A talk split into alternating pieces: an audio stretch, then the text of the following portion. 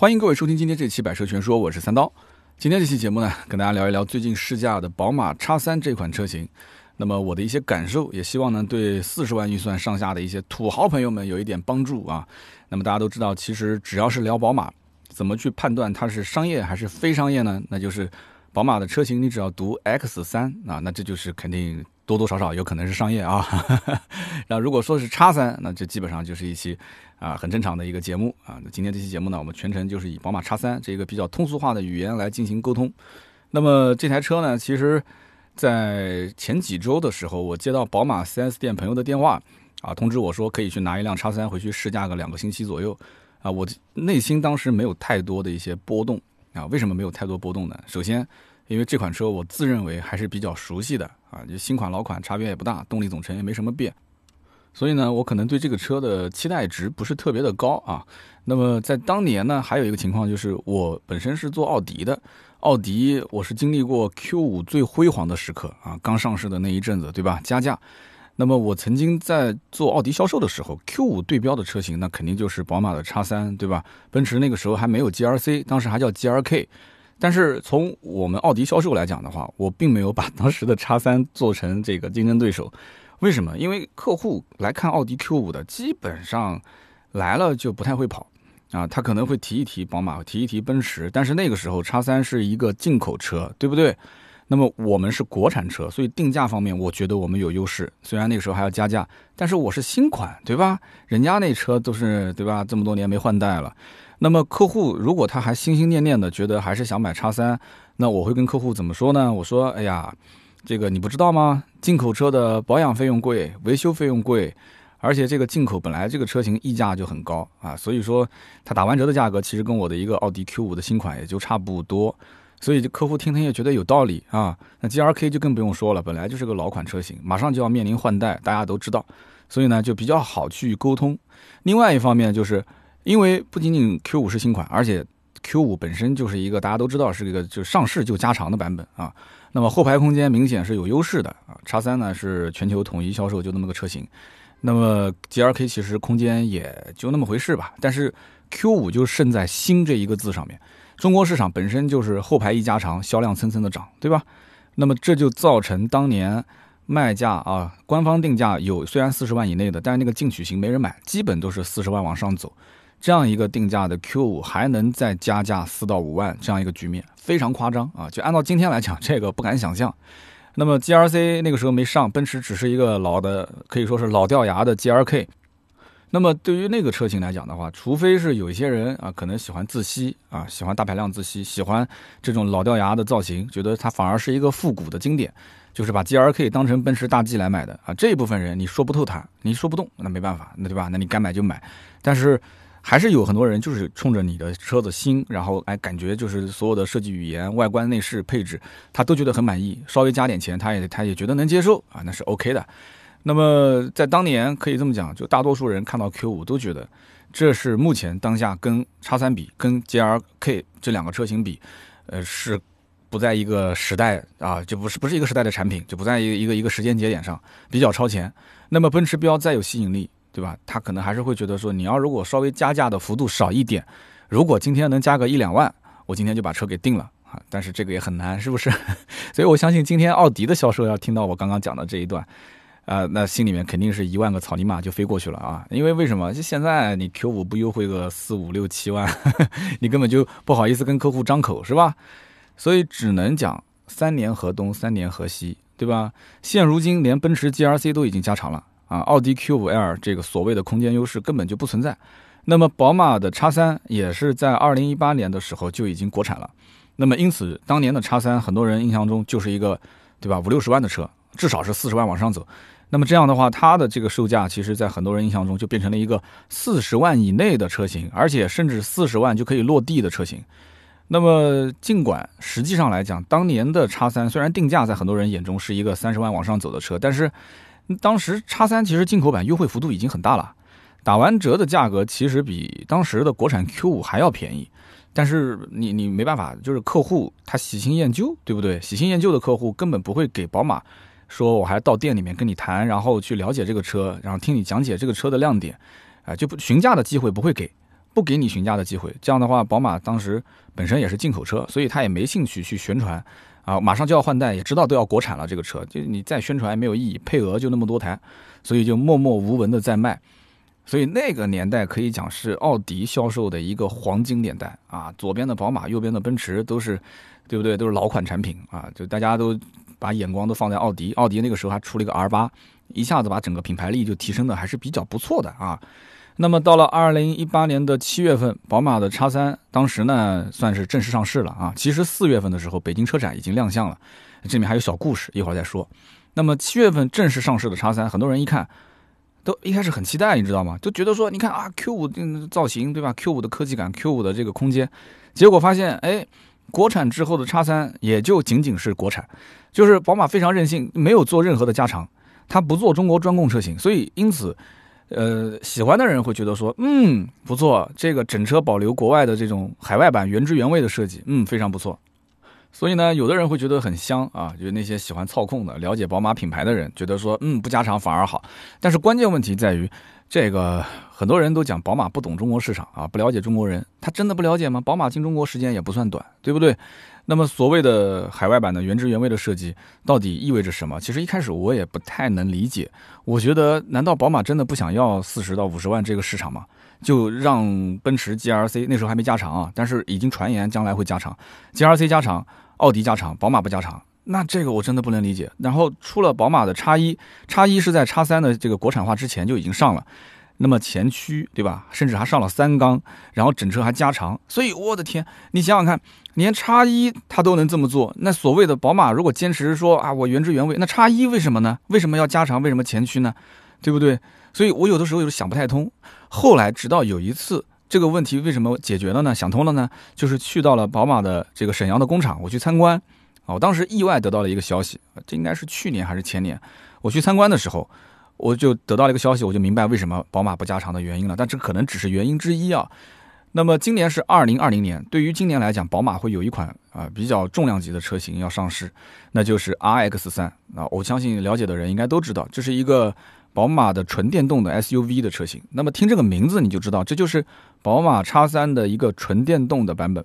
那么很多人可能会觉得说，哎呦，这个没什么了不起的，对吧？纯电动的车子太多了，而且这个宝马动作也太慢了。你看奔驰之前的 EQC 去年上的，对吧？紧跟着奥迪的这个 e-tron 也是去年上的，然后紧跟着奥迪就上了很多的这个 e-tron 版本，其他的一些型号。那么宝马到现在为止一直没什么动作啊。宝马据我到目前了解到，纯电的也就是个 i3 啊，原来是个增程版本，现在是一个纯电版本。那么其他的 530Le 啊，叉一的这个 PHEV，对不对？这种都是插电式混合动力，但不是纯电。实际上这款叫做宝马 RX3 的车型，对于宝马本身这个品牌来讲，意义可以讲非常非常重大啊。我讲一句话你就懂了，它是宝马迄今为止第一辆在中国生产、销往全世界的车型。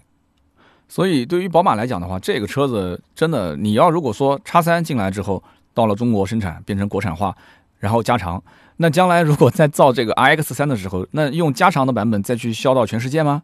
对吧？全世界的工厂其实。也不是不能造这个宝马的叉三，那我就相信，在国外的一些工厂里面，它如果生产的是标轴版，那国内生产的长轴版，那最后 RX 三还分成两个版本了，一个是长轴版的 RX 三，一个是标轴版的 RX 三，没必要，它不像这个三系啊，它可以有个标轴，有个长轴。那么本身 SUV 车型对于操控性来讲，只是相对而言，只是跟同级别其他的车子比起来，它算是一个特点，但是这个可能不能算是一个卖点。那三系的话，你要失去操控了，对吧？那可能它就失去它的这个核心的卖点，少了它原有的味道。所以呢，当年我在了解到这条信息之后，我基本上就想通了啊，为什么叉三国产之后没有去做加长，而是保持跟国外的一样的这个版本啊，这样的一个长宽高这样的一个配置。那么今后的 RX 三，它就是按照全球化的车来造，对吧？那么，所以它这个在一条生产线上面就必须是按照一个标准来走嘛。那么当然了，这只是我个人的推测啊，并不代表是官方。宝马迷肯定也都知道，就是这种原汁原味的设计、全球化的设计，那也很不错，对吧？我肯定很喜欢。那么如果说再听到说中国产的这个车型将来是卖到全世界，那肯定有人也能看中这一点。为什么？就提到了一个关键点啊，很多人都知道，其实中国产的车你只要符合中国的相应的标准就可以了啊，特别是安全。碰撞标准，对不对？那么之前那个 CNCAP 大家都已经网友调侃那是一个五星批发部，对吧？哈，那么现在好了，中国有一个中保研，中保研撞了很多车，结果一撞就成名了嘛，啊，就是非常的差啊，这个这个百分之二十五的偏差这样的一个偏置碰撞，那么撞出来这个结果很差，大家就开始很关心中保研的结果。但你要知道，RX 三这种车型如果是销全球的话，它到欧洲它需要去撞 ENCAP，它要到美国它需要去撞 IHS。对不对？那么中国产的车会不会说针对于美国市场，针对于欧洲市场，然后做一个特供车型，然后再拿到那边去，呃，撞一个比较好的成绩，然后中国市场就卖中国的标准啊，美国卖美国，欧洲卖欧洲？我觉得他有这个闲工夫，那还真不如就干脆把这个车全部做标配哈。所以我觉得这个可能性不大。因此，如果说啊，只是说如果如果 R X 三这个产品啊，就是三门考试全部都获得一个还不错的成绩的话。那我觉得宝马这个牛逼能吹好几年，是不是？它能吹好几年，而且本身 X 三将来如果是销全球，但是 X 三啊，X 三这个车子它不是销全球的，但是在一个生产线上去生产，只不过一个是电动化，呃，纯电动的车型，一个是燃油车。那我想问，那这两个车的安全系数是不是能够挂连在一起？能不能挂钩在一起？所以这就是将来可能会它无形之中得到一些背书的点。啊，只不过今天节目当中呢，讲到这个环节，我可以把它带出来。那么，其实要说当年国产的这个叉三没有加长，这个说法也不准。为什么说不准？因为它跟上一代的叉三比，长度还是增加了啊，增加大概五公分左右。因为它是全球的叉三换代都是这样，所以它没有针对中国市场再拉长，仅此而已。所以我们不认为它是一个加长的这个中国专供的车型。那么，如果对于当年的奔驰的 GRC，就是还没有加长的 GRC 啊，不是 GRC Air 的话。针对当时的竞品，那么我们应该知道，GRC 是在宝马的叉三之前上市的，啊，那个时候没加长，那么 GRC 的长度相当于是什么？等同于老款叉三的水平。那么我们刚刚讲新款又增长了五公分，对吧？所以车身长度来讲，你会感觉好像看上去叉三比 GRC 要大气一些，但是你真正要是坐到里面，特别是坐到后排，你会发现轴距 GRC 实际上是比叉三要长。我们就不讲加长版的 GRC，就是正常版本。它的整个的后排空间的表现其实也比叉三要略好一点。那么现在整个的 GRC 又加了一个 L 版本啊，GRC L 的版本，那就更不用说了嘛，后排空间就直接秒天秒地了。所以这就是为什么到今天为止，其实你看到 GRC 这个车，我们可能会觉得说，哎，怎么感觉看上去不是那么大气啊？甚至就跟自己之前上一代产品 GRK 比起来的话，整个的大气的程度甚至还是退步了一些。那么就更不要说去跟奥迪 Q5L 跟对吧，宝马的叉三去放在一起比，从外观上来讲，但是你坐在后排，哎，你发现空间好像还可以，这就是很多去看 GRC 的客户的一个比较直观的感受。那么如果站在全球的市场，你去放眼来看的话，当年叉三的工程师他其实应该啊，他眼睛里面盯着的是奔驰的 GRC 去打。他当时并没有考虑太多奥迪的 Q 五这个车型，为什么这么讲？因为全球市场其实知道，在很多地方奥迪并不算什么豪华品牌，对不对？宝马一定盯的是奔驰，奔驰盯的一定是宝马，所以宝马的工程师可能会认为说，哎，那我只要保持原汁原味的这种设计跟调教，对吧？那么喜欢宝马的人自然会喜欢啊，所以它全球市场来看的话，它就是这样子的。GRC 的客户跟宝马叉三的客户，可能在他的眼中就不是同一类的人。那么实际上并不是这样，对不对？中国市场本身对于 BBA 来讲都是一个非常庞大的这个市场集群。那么另外就是中国的消费者要看的是什么？很简单，空间拉大一点，价格调低一点，配置加高一点，屏幕给我整大，对吧？然后这个真皮能尽量多的就尽量多的包一些。所以说，一八年叉三上市的时候。宝马，我觉得应该讲还是玩了一点套路啊，这个套路我觉得玩的还蛮深的。这就是讲到前面为什么我说这个宝马七月份上市，但是四月份亮相的时候有一点故事。那么这个故事跟大家稍微的讲一讲一个小八卦啊。二零一八年的四月二十六号，北京车展的媒体日啊，当时我也在这个宝马的展台，宝马展台会有一个例行的媒体日的发布会。那么所有人都知道，其实。国产的宝马的叉三是宝马的重点车型，但是一定不是今天上市，因为之前所有人得到的消息都是七月份上市，所以大家呢都想先啊抢抢一点这个照片，抢一点视频，然后写写新闻，啊，主要就是要流量嘛。但是今天不上市，能不能从今天的这个发布会当中得到一些更进一步的信息呢？我们当时其实心里面的预期就是啊可能会公布一些，就是比方说新叉三的相关的数据，对吧？配置啊一些信息。那么结果当时媒体。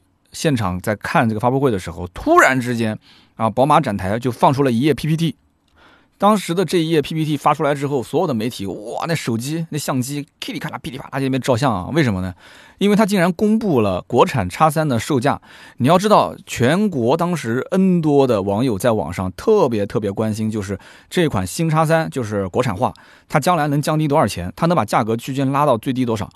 那么为什么我说宝马会有套路呢？就是因为当时这一页 PPT 的售价很有意思，它公布了一个二五 i 的售价是三十九万九千八，这就是起售价格。然后公布了一个三零 i 的售价，一个呢是四十九万六千八，另外一个呢是五十八万五千八。哇，所有的媒体就不淡定了啊！为什么不淡定呢？首先就是我刚刚讲的这个价格，一开始以为七月份能拿到，结果哎四月份拿到这个价格的，那网上谁有先发的优势，那就谁有流量嘛。那么其次就是。宝马在发这个价格的时候有个问题，那就是二五 i 和三零 i 之间有十万多的差价，对不对？三十九万九千八，四十九万六千八，五十八万五千八，这中间十万的差价，他没有给出任何的解释，所以这样一来的话，媒体回去写稿子的时候，他就有话题了。那么大家就猜测，这中间是不是会出现另外一个型号啊？比方说。二八 i 的车型，对不对？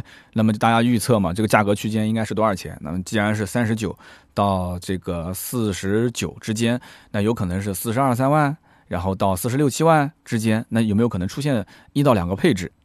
那么果不其然啊，到了七月份正式上市的时候，哎，宝马果然把这个二八 i 的车型顺带一起推出。推出完之后，大家就发现哦，这个只有一个版本。四十三万九千八，所以它的区间就是三十九万九千八、四十三万九千八，然后四九六八、五八五八，就是这样的一个搭配。那么上市不到半年的时间，结果呢又遇到了增值税的税率调整。很多人都知道，二零一九年的时候，对吧？那么奔驰 GRC 当时先是宣布我们要官降，那么奔驰都官降了，宝马能不官降吗？那宝马随之也开始宣布说，哎，我们也官降。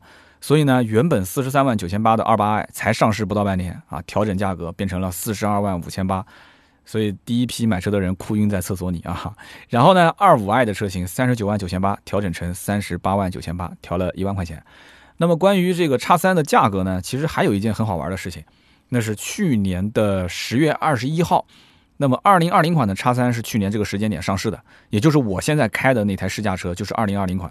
那么大家可能当时不太了解，就是这个车子上市之前的一个消费者的心态啊，因为我一直在卖车，我很清楚。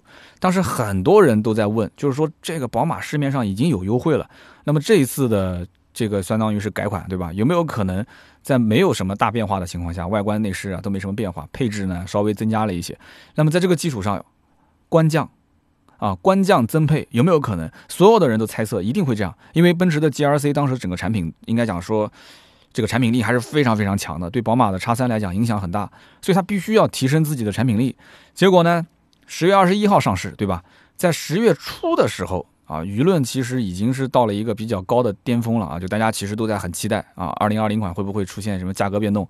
那么经销商呢，当时给的解释就是，你不要等啦，你就买现款，对不对？或者你可以定到时候的那个版本，但价格呢，我还是按照现在的价格来，不会有什么变化的。我们其实有没有官方消息？没有官方消息，但是我们根据经验来讲，宝马凡是年度这种改款的车型，一般不会有什么价格变动。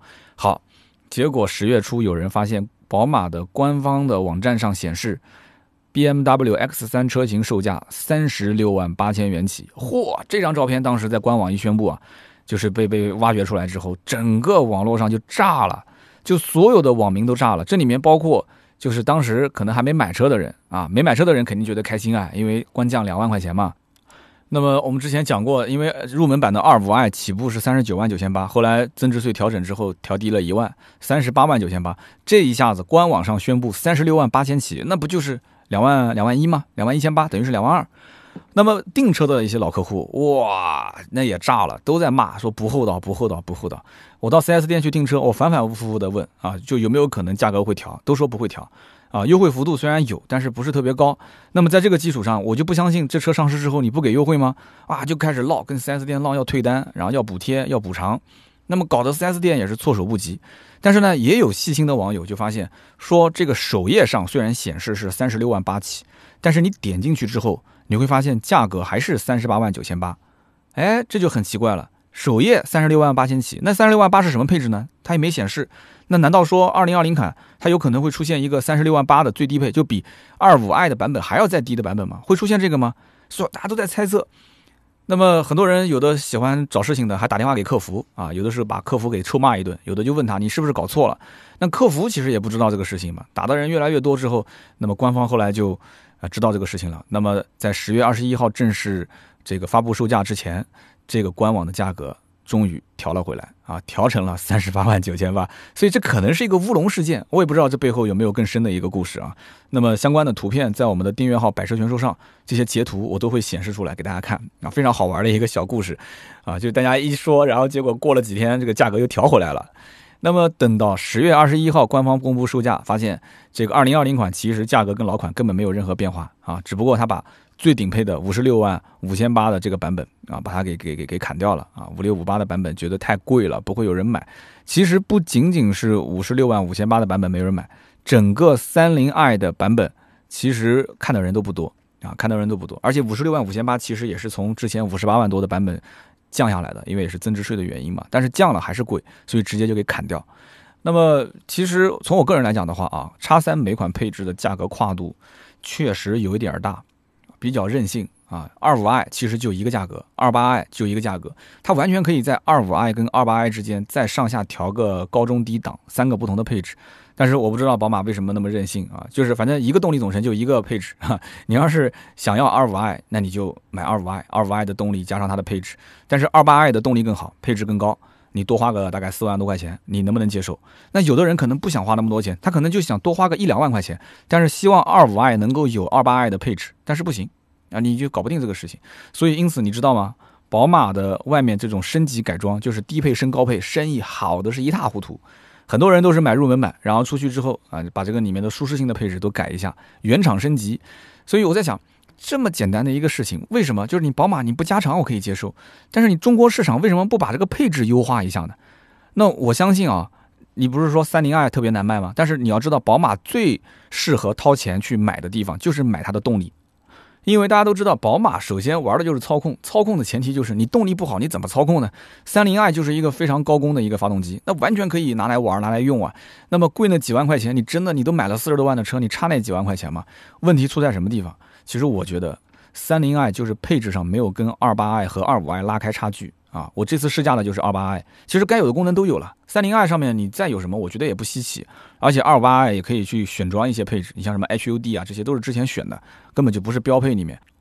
所以呢，宝马其实想卖好三菱 i 的版本，或者说是高配版本，也很简单，你只要去骚动消费者那种痒点，他就能接受啊。比方说中国人喜欢什么，首先你肯定要把屏幕弄大一点，那三零 i 你能不能？啊，弄一个同级别最大的一个屏幕，对不对？然后把座椅换成什么运动式桶装座椅，然后再加上阿坎塔拉这种反毛皮，啊，质感特别好，对吧？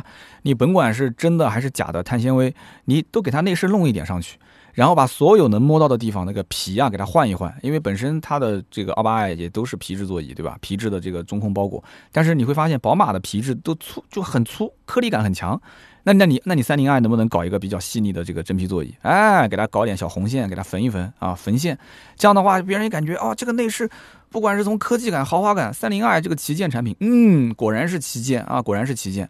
那么我我我可以多掏个几万块钱。但是你告诉他只是功率高，配置上也没差出什么样的一个太多的差别，那就不会有人愿意掏那么多的钱去买一个三零 i 的产品。所以对于宝马来讲，我觉得错失了一个比较好的机会啊，那么任性。那么这两天呢，我试驾下来，我是什么样一个感受呢？跟大家也可以聊一聊。那么首先就是我感觉，其实新叉三的整个驾驶感受还是比较合我胃口的。那么都讲说喜欢操控的人会选择买宝马，我一开始其实也不太理解操控到底是什么个玩意儿。然后普通的消费者就更对操控这个没什么特别的深的概念。大家其实说实话，把一辆车开在路上，无非最多评价就这车嗯好开。这车嗯不好开，好开不好开，那怎么样去评判？有的车子呢，可能比较佛系的人觉得好开，但是呢，你给他换个偏运动的车，他会觉得悬挂硬，噪音大。那有的人呢，他喜欢喜欢这种运动型的车啊，悬挂硬、噪音大的无所谓，但是他觉得操控性好啊，转向精准，悬挂调教各方面呢，就是哎支撑性也很很强，他激烈驾驶。所以你每个人评价的这个点都不一样，操控好不好？其实因为我后来参加了很多的一些陆陆续续的下赛道竞技，对吧？计时赛，然后专业教练进行讲解，在你的副驾驶，所以我就慢慢的就开始知道，在开的过程中，哦，原来所谓的操控它体现在什么样的地方，所以我慢慢就理解为，就是所谓的操控性这件事情，你不是在赛道里面有这种竞技的需求，其实对于一般的老百姓来讲，他也就只能停留在，或者说他也就只需要停留在这个车好开还是不好开，我又不用跟别人抢时间，我要的就是呃不要修，对吧？返修率低，皮实耐用，省油就 OK 了。相对来讲，开起来我感觉，嗯，这车动力还不错啊，动力是呼之即来。然后呢，我收油、降档、加速，每一次呢，车身反应都很迅速，对吧？那这样的话，对于我来讲，我觉得，嗯，这就是个好开的车就行了。那么，为什么我前面讲我说宝马的叉三其实整个的驾驶感受，我个人还是比较合胃口的，就是因为我突然有个这种不恰当的比喻啊，我可能跟大家分享一下，你觉得这个三刀 就有点跑题了，就是在开车的过程中，我觉得就像在做一幅画，啊，就像在画一幅画。周围的所有的你看见的、听见的、摸到的这种感觉，全部汇聚在你的身上。那么操控不好的车和操控好的车，那就好比啊，我跟一个绘画大师啊，鲁迅美术学院的、中央美术学院的一个大师，我跟他在一起，我们俩同样啊，前面站着一个人体模特，一个超级大美女啊，一个人体模特。那个大师在纸上每一笔落下去游刃有余，你看他很随意的一根线条，但是他的粗细拿捏都是非常到位。他画出来那个美女可能比真人真实模特还要撩人，对不对？哎呀，小伙伴可能就是一个人偷偷摸摸在房间看了，但是我呢画出来那个人体模特的这个纸上的，那都不能说是作品了啊，那个那个画出来最多看出来是个人啊，是个人。那么，所以我根本撩不起你的兴趣，因此。我们在开一台车的时候，什么叫做操控？其实我感觉就是这样的，就是一脚踩下去之后，车身的响应速度，对吧？油门的响应速度，然后整个的升降档的效率、排气的声浪的反馈、转向的力度的回馈，整个悬挂过滤之后传递到车里面那种路感，就这些东西，你可能没有那么多一些专业术语把它给像排比句一样一句一句说出来，但是它的声音、画面、它的体感全部汇聚在你的身上。所以这就是我们所谓的驾驶感受啊，什么所谓的质感不质感这些东西都不重要，反正我是一个人，我坐在这个机器里面，我在开它，我就能感受出来它是不是我想要的，这个我知道，对不对？所以每当我去开一辆新车的时候，有的时候我拿到钥匙，我拉开车门，我有一种什么感觉？我就感觉像是缓缓地打开一幅这种画卷，啊，虽然我也不太懂画，但是就这么个意思。打开这个画卷之后呢？这个有的时候你可能还没有完全打开，但是你拿到手的时候，你听说这个是谁谁谁哪个作者的这样的一个真迹啊，吴道子真迹啊，或者是这个唐伯虎真迹，哇，那我这种心情就很激动。打开来之后呢，我可能我对他的风格已经是略知一二了，然后那个画卷稍微摊开来三分之一、三分之二，哇，就已经我不看全貌我就已经很惊艳了，对不对？但是有一些可能不熟悉的一些作者啊，我都不知道这个人是谁。但是呢，我打开之后有可能是惊喜，哎，我觉得画的蛮好的，哇，这个孔雀画的是栩栩如生。但是你可能专家来看的话，就觉得这画的什么东西啊？这个 这个笔法什么都不是不上道啊，不上道。但也有可能不是惊喜啊，是惊讶，那甚至有可能是惊悚啊。卷打开来之后，发现三刀画的啊，就那个人体模特，太惊悚了。所以。有的可能那个画卷包装的还特别好，特别精美啊，感觉感觉就是特别贵的一个画，但是打开来之后发现可能也就路边摊五块钱的产品，哈 哈这就是我们在试驾过程中真的一个非常真实的体验。那么我试的这台宝马的叉三是二八 i 的 M 运动，也就是四十二万五千八的这一款啊，我们下面就可以聊一聊它的一个市场行情啊，入手的一个价格和推不推荐。市场上目前来讲，它的优惠幅度基本都在十个点左右。啊，十个点上下一点，因为宝马全国各地的行情也有比较大的差别。那么我开车的时候，我曾经也在想一个问题：那么四十二万五千八，十个点左右，也就是说，呃，三十八万上下，加上购置税、保险，然后可能 4S 店还强制买点装潢啊，什么贷款手续费啊，这些七七八八的，基本上预算应该是要在四十万，可能还要冒点头啊，四十万出头。那我会买这个车吗？对吧？我试车的时候，我总归会想这个问题。我这个宝马的叉三的试驾还拍了个 vlog 啊，大家今后要如果关注我的微博的话，也可以看得到。那么我在 vlog 里面我就说，我会买这个车吗？那我要如果买，我是买二五 i 还是买我现在开的这辆二八 i 呢？毕竟这两个车子差价四万多块钱啊，所以我当时仔细思考了一下，我就说了一个这样的总结啊，就是说如果二零一五年的时候我没有买奔驰 C 啊，就到今天为止，我开的其实还是那台老款的 CRV 的话，那我觉得我极有可能我可能会成为叉三的车主。啊，为什么？因为我在选车的过程中，可能我现在跟二零一五年的我啊，就是个人的一些这个这个预算啊，心理预期可能要高一点。你比方说，现在你敢让我买车，我可能预算真的就是四十到五十。但是当年我买 C 系的时候，我其实心里面的感觉就是，呃，我把我的 CRV 卖掉，可能有个七万来块钱，然后我的存款也不多，但是我应该能拿出个十万左右，所以十七八万，我把首付付掉，然后购置税、保险，就是勉勉强强、将将好能够到奔驰 C，然后每个月还款压力也比较大，对吧？六七千块钱，啊，我能接受，我能接受。为了撑个门面嘛，总是想就是三十岁左右赶紧把这车子先开上，对吧？你错过这个年纪了，怕会有遗憾，所以二零一五年的时候正好三十一岁嘛，啊，我就把这个车给买了。但是如果当时没买，换到今天，我的心境可能就不是这样了，我可能甚至会有一种补偿心态。啊，我会有种补偿心态。我觉得我辛辛苦苦打拼到今天，对不对？这个钱你不花，他你不能看着钱开心啊，对不对？你只有看到一个你心仪的作品，你心仪的产品，你才会开心。所以我看来看去，我觉得，哎，这个叉三，我可能我这两天试驾，我感觉特别好。然后呢，我觉得我我就参加了这么多的一些赛道的培训，然后完了之后又听了 N 多的一些身边的这种啊跑赛道的一些甚至职业车手的一些讲解，所以我慢慢对车的理解就从五年前到今天有一个不太一样的变化。那这个时候我觉得叉三是我想要的车，对吧？那么这个时候我可能会选择一个叉三，但是问题是二五 i 跟二八 i 怎么选？还是那句话，我如果一旦要是选定了，因为我是金牛座，我选定它，我一定会选一个我觉得一次到位的版本。三零 i 确实是太贵了，我应该是会选择二八 i。那么二八 i 你说是选豪华还是选运动？我可能多数还是选这个 M 运动套件啊。那么因为毕竟外观套件再加上丁字裤的这个很粗大的这么一个方向盘，我能接受。我还觉得我的心态比较年轻的。买宝马你要它豪华，你要豪华你不要买宝马，你去买奔驰不就行了吗？所以我可能会选择二八 i 的 M 运动，这就是我的一个比较就是正常的这么样的一个心态，因为。宝马最值得投入的就是这样的一个动力的提升，那再加上二八 i 还有一个十六喇叭的一个哈曼卡顿的音响，这几天听下来，我 觉得也超出我的预期，我我觉得还不错啊，挺好的。但是目前来讲，就是根据我的实际情况，我毕竟有一辆奔驰 C，对吧？我毕竟有一辆奔驰 C，我也算是 BBA 当中啊入门级的一个一个车主，所以我觉得可能这辈子我就跟叉三无缘了。为什么？首先，我觉得我的奔驰 C 去换一辆叉三。在装叉的这个层面上来讲，没有什么本质的提升，有什么本质的提升呢？对不对？其次，我马上也是要四十的人了，BBA 啊，作为一台这个装装门面的车子，有就可以了啊，就只是解决我从零到一的过程。那么一到二到三，甚至到九这个过程，我需不需要走？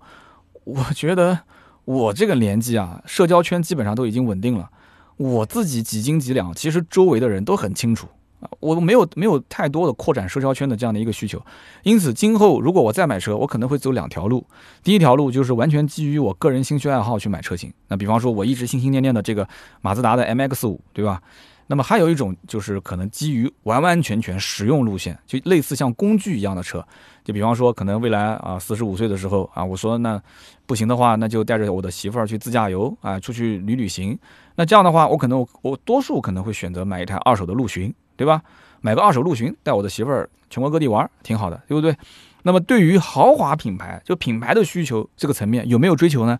也不能说完全没有，但是要看，看什么呢？主要就是看时机。啊，就是说，当你到了像我这种年纪，马上都四十岁了啊，你你有这种感受的话，我们的同龄人应该也有。三十五岁以后，我的周边的圈子基本稳定了，然后自己呢也有个一亩三分地，在社会上呢有个小团队，然后呢做一些自己比较擅长的事情。但是这个里面也有挑战。那么既有像喜马拉雅这样，就是我流量还可以啊，那么这么多人支持我，同样也有像抖音那样，就是我现在到今天为止一直摸不清楚这里面的门路，就是呢我需要去挑战。但是你要知道，你的事业要想再往上攀一个高度的话，你肯定是要顺应这个大势走。那么我在顺应大势的过程中，有可能会啊被这个趋势所淘汰，这个我最不想希望看到的啊，对吧？那么也有可能你顺着一波就上来了，或者换句话讲，天上掉馅饼啊，或者是踩了狗屎运，然后呢，整个事业到了一个新的高度，你的财富也是暴增到了另外一个高度。哇，这个真的是，哎，你看我的笑的都已经合不拢嘴了。那个时候可能说。还还什么根据兴趣，根据什么实用性啊？那个时候可能真的就是品牌方面啊，我不换车，周围人都有点看不下去了。说三刀，你怎么还开你那个一五年的那个老奔驰 C 啊？你就不要装低调了。你这两年你看你这这还得了啊？我的天哪，那个抖音上都四五千万粉了，对不对？我的天哪，你看你所有的平台都是头部，哎呀，天天接广告，你接的手都酸了啊！哎。你有可能到了那个时候，甚至可能成立一个 MCN 的公司啊，旗下有几十个、上百号啊，全是抖音、微博几千万的大号啊，成了一个这种像什么洋葱国际这样的大公司。我的个天呐，最后人家讲说你这个太低调了，我说我换一个宝马叉七，别人说你太低调了，叉七太低调。行了行了，打住打住，不做梦不做梦了啊！就是说，就是到了那个位置的时候，你可能会出现这样的一种情况，只是这么说。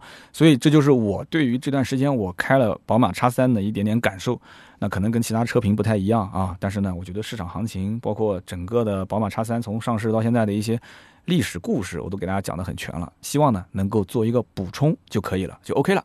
好吧，那么以上就是今天关于叉三节目所有的内容。大家呢，关于这个节目的话题，也可以在我们的评论区啊多多留言和评论。留言评论是对我最大的支持，可以说一说嘛，就是万一自己要是有个四五十万，你买什么车，对不对？是不是像我这样这样一种心态？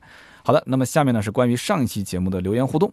上一期呢，是我们聊到了这个几款车型的一个分析啊，凯迪拉克 CT 四，我看到很多人也是对 CT 四这个车很感兴趣啊，留言量很大，包括像大众的途凯啊，还有就是 X 三五这个车，哎，我没想到 X 三五，结果评论区还有好多车主说，哎，我当年就是你这样说的，然后就是这种心态买了这个车。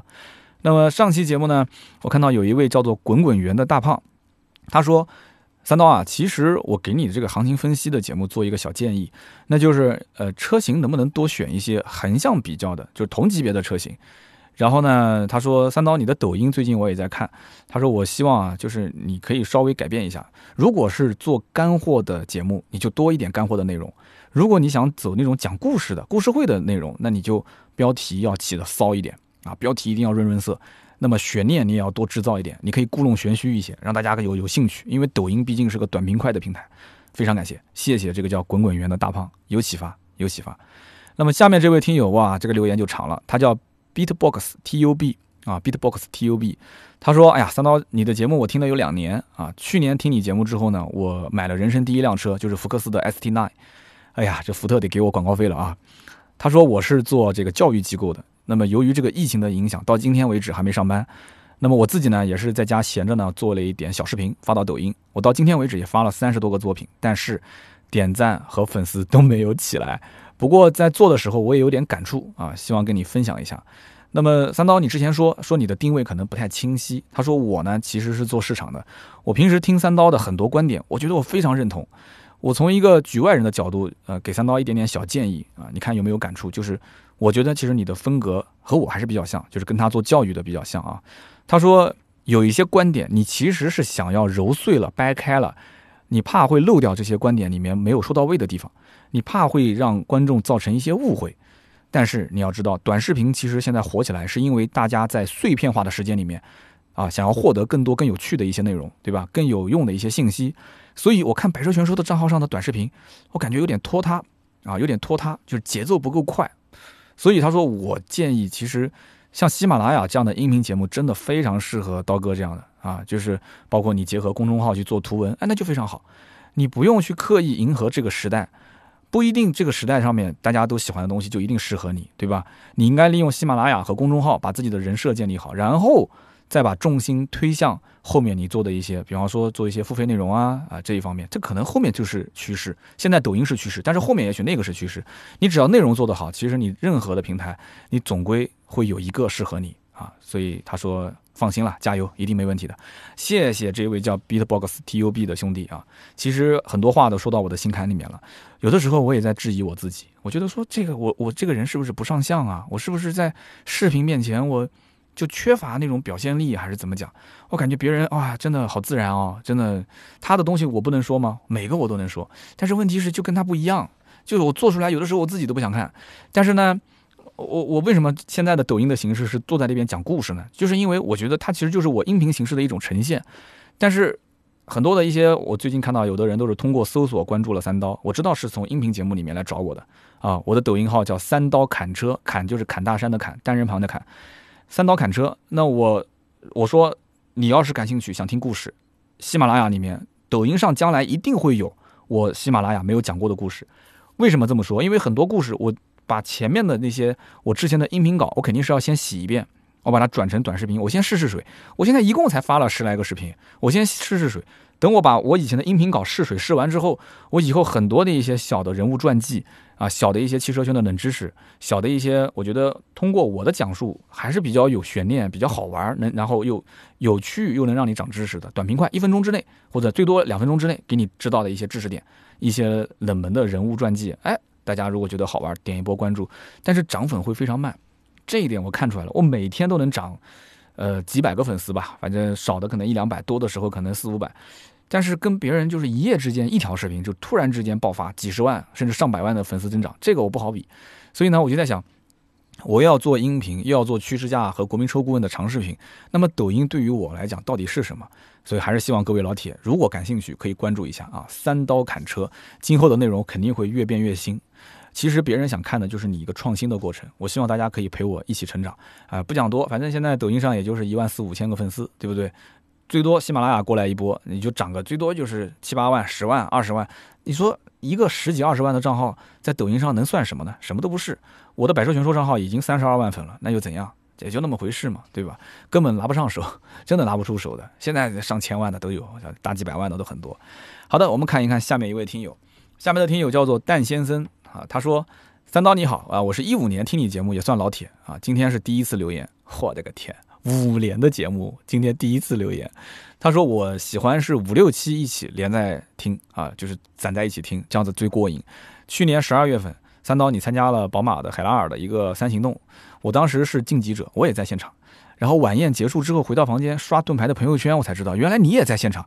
他说我想想就实在是后悔，如果当时早一点看到朋友圈，我肯定会去找媒体的这个区域看看三刀在不在啊。所以我们俩是有缘无分。另外呢，我想跟你说一下，我是一一年开始从事汽车的网站媒体，然后一直是做到今天，纯粹就是我的个人爱好。那么我对于汽车类的节目我也很挑剔，但是不知道为什么就是一直在听你的节目，坚持到今天。他说：“我还是就挺喜欢你的哈，就讲的我自己讲自己，我有点害羞。”他说：“这个汽车类的节目到目前为止啊，只保留了你一个，一直在坚持去看更新、听更新啊。去年呢，三刀说想去其他城市看一看，做一些调研。他说我是。”浙江台州温岭人，我是强烈建议三刀来我们温岭啊！我也希望跟三刀好好的扯扯淡，我相信我们会有很多共同话题。那么也希望三刀接下来，你不是说要聊韩寒的话题吗？他说我和韩寒曾经一起在张掖跑过 CRC。作为 CTCC 跟 CRC 的双料冠军，韩寒确实很厉害。那么我期待想看看三刀是怎么描述这样一位八零后心中的一个天才。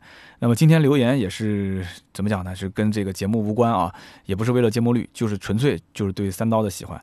非常感谢。其实我我很喜欢看这种，就是很多年很多年的粉丝，然后就是说，当然了，你一直不留言，这个我我希望你还是多多留言。就是很多年很多很多年的粉丝，然后突然说一说自己的一些感悟。因为我也是，虽然可能呱呱其谈，感觉是一个很理性的人，甚至有点冷漠的人，但是其实我内心是一个，我觉得我还是蛮感性的。因为我这个人就是经常有人找我帮忙啊，我就面子比较薄，很多事情呢就哎差不多就行了，差不多可以可以没问题。我不太喜欢拒绝。所以就，哎，我的时间有的时候也不是我自己的。那么关于这个下城市调研的事情，也是跟大家说句抱歉啊。以前想做一个三到五线城市调研，想的很简单，但做起来真的太难太难。因为时间规划你要一个很长的周期。那对于我来讲的话，现在手头这么多的事情，甚至于我讲个不好听的，公司都已经处在生死存亡的阶段了。我有一种强烈的就是即将被时代抛弃的感觉。真的，我跟你讲，这种感觉啊非常强烈。所以就讲到诺基亚当年为什么。最后失败的时候，CEO 痛哭啊，觉得说我不知道我做错什么。其实不是你做错什么，是这个时代不需要你了。我真的不希望走到有一天说这个时代已经不需要三刀了，你会抛弃我吗？真的，说到最后有点伤感了啊。我希望大家还是至少在喜马拉雅这个小阵地里面，我们能够一起啊，一起来共享啊我的一些观点，一起共享你的一些观点，在我的留言区多多评论留言，让我看到你的出现。不要四五年、五六年 不留言，我希望能看到你们在留言区跟我交流交流，哪怕跟节目无关，你哪怕就说一说平时你遇到的事情。你说我今天跟女朋友分手了，然后我很不开心，三刀你怎么看？对吧？然后你说有人借我的钱，然后没还我，三刀你怎么看？因为你说一说，你就把你当成是发给我的一条微信都可以，就是我的评论区不要当做是节目的一个互动留言区，就当做是我每天我必看的一个区域。你发了一条微信给我，我回一个给你。如果我没回的话。那我我觉得我可能肯定是跟你说声抱歉了。你也你还是想找我，你可以上微博发私信给我，对不对？你也可以上抖音，我现在抖音基本上每条都回。你要真的有什么话想对我讲，哎，你可以去抖音。抖音现在 因为粉丝量不高嘛，然后评论区本身这个留言量就很小。你有什么问题你可以问我。其实我也想过一件事情，其实抖音不用那么复杂，大家有什么问题你问我，然后我把抖音拍成一个小视频的形式，一分钟之内。大家还记得以前我的那个付费的这个回答问题的形式吗？那不就是一分钟吗？那个时候是叫芬达，对，当时是叫芬达，大家当时还要付十块钱，然后我芬达发一条语音给你，那其实一十分钟的语音，呃，那个一分钟的语音不就等于是一个一分钟的抖音嘛？不是一个概念嘛？所以，哎，这种方式好不好？啊，我也想听听大家的意见。如果觉得这个方式好，大家其实没事儿，你可以留言给我，然后我通过抖音我来发给你看，然后你可以看看抖音三刀是怎么解释这个车型它的一些，我的看法，给你一些建议。哎。如果是这样的话，那说不定以后留言多了，甚至于 你也可以拍点小视频，我给你放在我的视频的右下角。今天有一个车主，对吧？他过来问问题了，你拍段小视频，你发给盾牌，然后把你的小视频放在我的视频的右下角，然后我来回答。哎，这种我觉得互动感就很强，是吧？天南海北的这个好朋友在那边问问题。哎，都是我之前随便想的，我脑洞还是比较大的啊！大家可以去提一些自己的想法，在我们的节目下方好好讨论讨论。那么，以上就是今天节目所有的内容啊！以上三位也是获得了我们价值一百六十八元的芥末绿燃油添加剂一瓶。每期节目的下方的评论区，我们会抽三条，赠送价值一百六十八元的芥末绿燃油添加剂。那么，如果想要参与我们的这个微信社群的互动啊，拉到群里面来玩的话，加微信号四六四幺五二五四。好的，那么今天这期节目呢就到这里，我们下期接着聊，拜拜。